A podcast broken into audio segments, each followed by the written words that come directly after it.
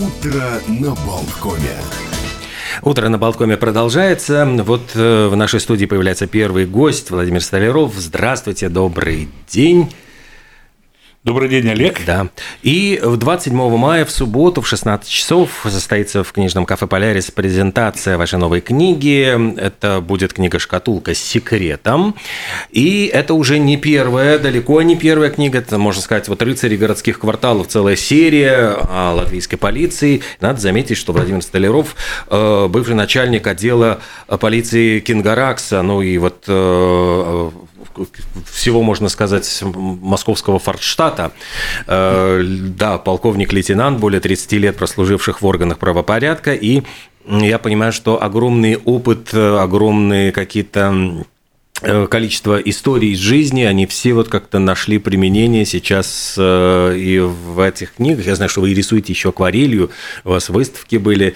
Э, что это для вас такое вот написание книг? Это попытки, не знаю, мемуаров, попытки каких-то, может быть, ну, как-то вспомнить самый интересный случай прошлого. Что это? Знаете, когда э, многие люди начинают пробовать писать что-то, да, то они э, сталкиваются э, с множеством проблем. Во-первых, нужен, ну, назовем так, талант. Во-вторых, вдохновение. В-третьих, э, есть и таланты, вдохновение не пишется. Да, и люди бросают, и им кажется это скучным, вот, но как только в мыслях у писателя происходит вот что-то подобное, мне скучно, у меня нет тем, я не представляю, что э, предложить зрителям, какую историю. Тут как раз, как вы и сказали, да, или какие-то воспоминания свои, или какие-то жизненные ситуации, или какой-то опыт, или, ну, э, назовем так, фантазии. Фантазии, которые рождаются, ну, э, посмотрев кино, съездив на какую-то военно-историческую реконструкцию, встретившись с друзьями. И вот эти фантазии, они постепенно начинают обрастать комом выдуманных событий, которые э, происходят. Но как э, говорил один умный человек, э, который тоже описал книги, он говорил, все, что вы пишете, они, герои тех книг, пьес, то, что вы написали, они находятся где-то в параллельном мире и существуют так же реально, как и мы с вами. Поэтому надо только это увидеть и переложить на бумагу. С какой книги лучше начинать вот для того, чтобы знакомиться с э, вашими произведениями? С любой. С любой. То есть, кому что интересно, да, если это рыцари городских кварталов, это история молодого сотрудника, который пришел в органы, и то, что он видел там, э, описано в этих трех э, частях. Есть книга, вот я принес книга «Легионер». Да, угу. Это э, повествование о молодом парне, который родился в 18 году, и через сто лет, стариком уже в преклонном возрасте, он умер. Вот. И история его жизни. Да, он не хотел войны, не хотел воевать, но тем не менее воевал в легионе. Э, так получилось волею судеб, какую-то э, часть войны он провел в рядах Красной армии. История его жизни – но эта история складывается из многих историй людей, которых я знал, видел, с которыми разговаривал. Как-то так.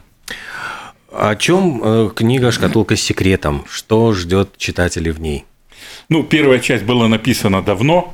Э, это еще лет, наверное, пять назад. Вот. Э, почти два года назад я дописал вторую часть, и была мысль объединить их под одной обложкой. Что такое шкатулка с секретом? Ну, все читали, наверное, Ильф и Петров, 12 стульев и золотой теленок. Ну вот это рижский 12 стульев, первая часть, и рижский золотой теленок, часть номер два.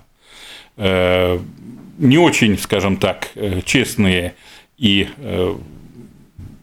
ну, не назовем их хорошие, нехорошие, не, не очень полезные для общества люди, волею судеб получают информацию о нахождении э, в Риге, здесь, э, в первой части они ищут золото, э, спрятанное, не золото, а бриллианты, спрятанные фашистами на одном кладбище, находят их, но бриллианты у них утекают, в прямом смысле слова, утекают из рук.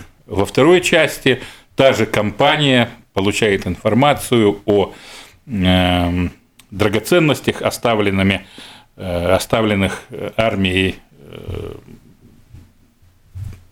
Карла XII э, при отступлении из Риги в рижских подземельях катакомбах. Угу. Тоже находят, и опять же волею судеб эти драгоценности у них из рук улетают. Книги смешные, э, и в той, и в другой части шкатулки с секретом есть люди, которые ныне живущие, э, ныне уже покинувшие этот мир, но они практически все были реальными персонажами, и те, кто читал первую часть «Шкатулки с секретом», они говорят, очень похоже. Да, это тот человек, которого я знаю. Ну, вот так. А в каких реалиях вот существует, как вы создаете эти реалии э, жизни в Латвии, то есть насколько это вот э, соответствует какой-то, может быть, приукрашенная Латвия, э, реальная Латвия? Э, практически все, что я пишу, да, это э, основа написанного, что-то реальное. Наверх я накладываю то, что э, вижу, да, то, что я, ну, можно сказать, нафантазировал.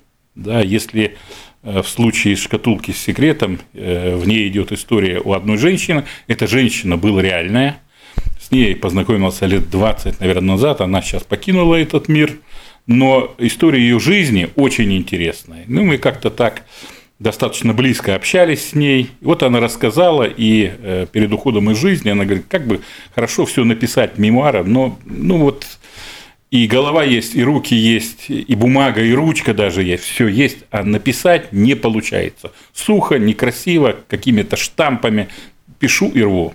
Вот. Ну, на то время у меня э, книг было немного, да, но она говорит, если получится, ну, как-нибудь напиши про меня. И я написал про нее. И она есть вот и в первой и второй части. Это женщина, существовавшая в реальности, с реальной своей историей, она вплетена в события этой книги. Что значит вот э, издать книгу? Насколько сложно это занятие? Насколько, не знаю, дорогое? Каким образом вот как здесь вот секреты издательские? Э, ну, это, наверное, лучше расскажет сам издатель, да, для человека, который пишет есть несколько э, ну, возможных направлений движения. Самое главное – написать. Да? Но если человек хочет издавать его за свои, это коррекция, редакция, оформление, ну и потом э, напечатать достаточно дорого. Достаточно дорого. Я вижу, что здесь, во всяком случае, э, в ряде книг оформление как раз-таки ваше, собственно. Да, да, да? рисунки, есть, да. рисунки практически, ну не практически, а во всех книгах э, присутствующие рисунки, они мои. Почему? Вот насколько вы сами понимаете, что, что должно быть изображено, не хотели связываться с художниками, у которых может быть какой-то другой взгляд на эти истории? Ну, знаете, каждый художник, он эм, пишет то, что видит да, но э, я нигде не учился, мне просто нравится пачкать бумагу. Вот сколько себя помню, я все время что-то чиркал, рисовал, какие-то рожицы, какие-то там карикатуры, портретики, э, природу, ну что-то вот такое. Вот. Ну и я думаю, что каждый художник, который получил образование, он может создать достаточно хорошую работу. Но у меня есть один знакомый, значит, который э, закончил нашу Академию художеств, и э, талантливый человек, скульптор, его работы стоят там, на выставках, да, и в Академии. Вот. Так он сказал замечательные слова.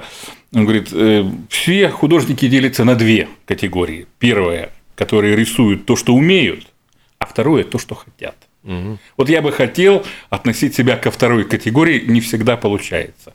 Поэтому мне интереснее нарисовать что-то самому, увидеть, положить на бумагу.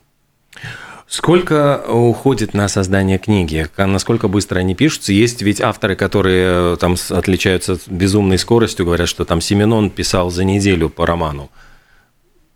Э, ну, теоретически, если на это отдать все свое свободное время – и э, попасть в волну, так называемую, у каждого писателя она приходит и существует по-своему, в том числе и в временных рамках, то это вполне реально. Неделя труда по 12-14 часов в день написания, ну да, но это съедает э, какую-то внутреннюю энергию, да, и человек, написав что-то, он должен какое-то время отдохнуть. Пускай небольшое, но обязательно отдохнуть.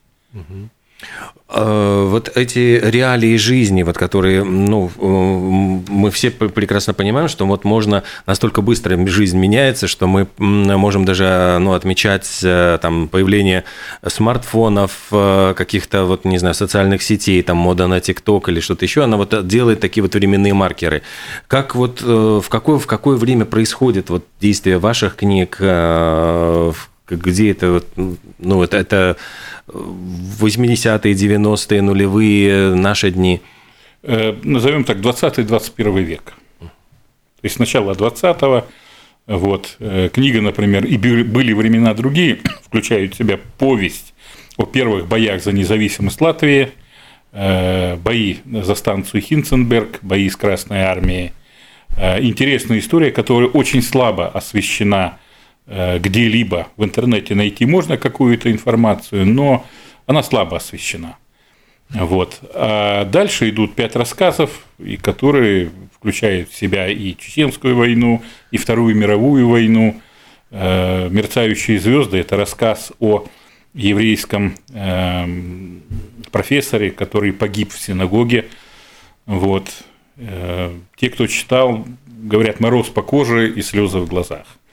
Вот. Одна из историй здесь, в этой же книге о чеченской войне, это э, реальный рассказ человека, с который э, когда-то, ну, с которым был знаком, сейчас он покинул опять же этот мир, да, но рассказ интересный, да, и он, он приведен там с некоторыми, эм, ну, скажем так, изменениями.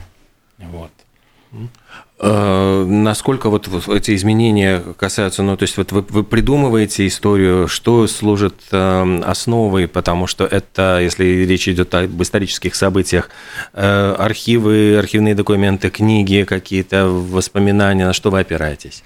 Ну, вот в рассказе, который о чеченской войне, рассказ его был очень коротким, этого человека, он сказал, что воевал, попал в плен, меня посадили в Зиндан.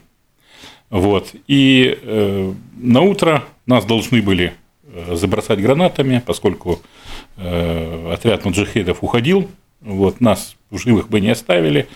Говорит, но ночью э, ко мне в Зиндан, к нам в Зиндан, с ним был раненый офицер, э, спустился молодой человек, который сказал, что значит, э, если он пойдет с ним, то все будет замечательно, и он будет героем. И они выбрались, да, и там славно воевали. Вот. Но пришел момент, когда надо было убить ребенка. И этот человек, он не смог это сделать, на что э, вот этот красивый офицер э, сказал, что это реальная история. Сказал, что ну ты выбрал свою историю э, и э, свою жизнь, свою судьбу. И очнулся этот человек там же в Зиндане, когда ему, ему бросили возле него гранату, которая не взорвалась, Другие взорвались гранаты, это не взорвалось. Он, да, покалеченный, но он остался жив.